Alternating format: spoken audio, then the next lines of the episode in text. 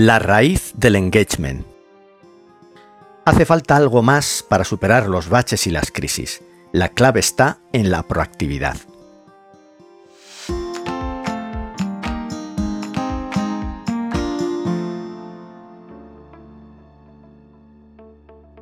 El engagement es un estado psicológico positivo del empleado caracterizado por altos niveles de energía y vigor dedicación y entusiasmo por el trabajo, así como total absorción y concentración en la actividad laboral. Así lo definen Marisa Salanova y Wilman Schaufeli en el libro El engagement en el trabajo, cuando el trabajo se convierte en una pasión.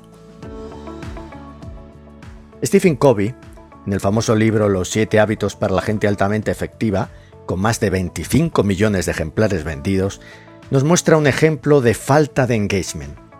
El autor nos presenta el caso de un directivo, así lo relata en primera persona. He asistido a un curso tras otro sobre dirección de empresas.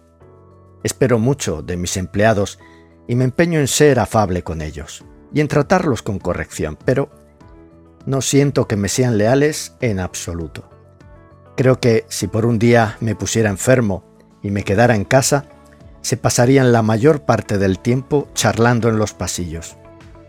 ¿Por qué no consigo que sean independientes y responsables o encontrar empleados con esas características? No es posible que por debajo de esa conducta aparentemente desleal los empleados se estén preguntando si yo, en realidad, actúo bien con ellos. Deben de creer que los estoy tratando como objetos. ¿Hay algo de verdad en ello? Sin duda, este individuo debería dedicar más tiempo a escuchar a sus colaboradores. Gallup lo ha hecho por él. Según esta consultora, cuando el engagement y el bienestar en el trabajo están presentes, el impacto en las evaluaciones es evidente. Tanto es así que el 92% de los trabajadores tienen la percepción de que su vida va por buen camino. Pero, atención, estos son una minoría. Según otros estudios de Gallup, en Estados Unidos, por ejemplo, este grupo representa solo el 12% de la población. ¿Por qué el engagement es un valor tan escaso? Porque es un trabajo personal interior. Es necesario crear las condiciones para el bienestar en el trabajo y el desarrollo de las personas.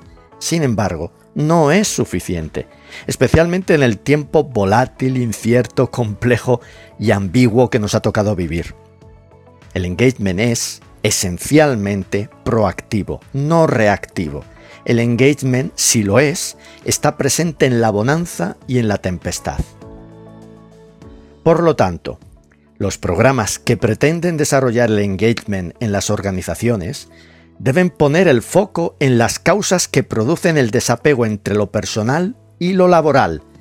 Causas culturales, organizacionales, por supuesto, pero también individuales. Supuestas las condiciones esenciales para el bienestar laboral, hay que restablecer el vínculo positivo y personal con el trabajo a través del desarrollo de un mindset primario, la proactividad. Este es el camino cierto. Con este camino podemos ampliar el impacto de lo que podríamos llamar funcionamiento humano óptimo y por consiguiente disfrutar de los beneficios del engagement.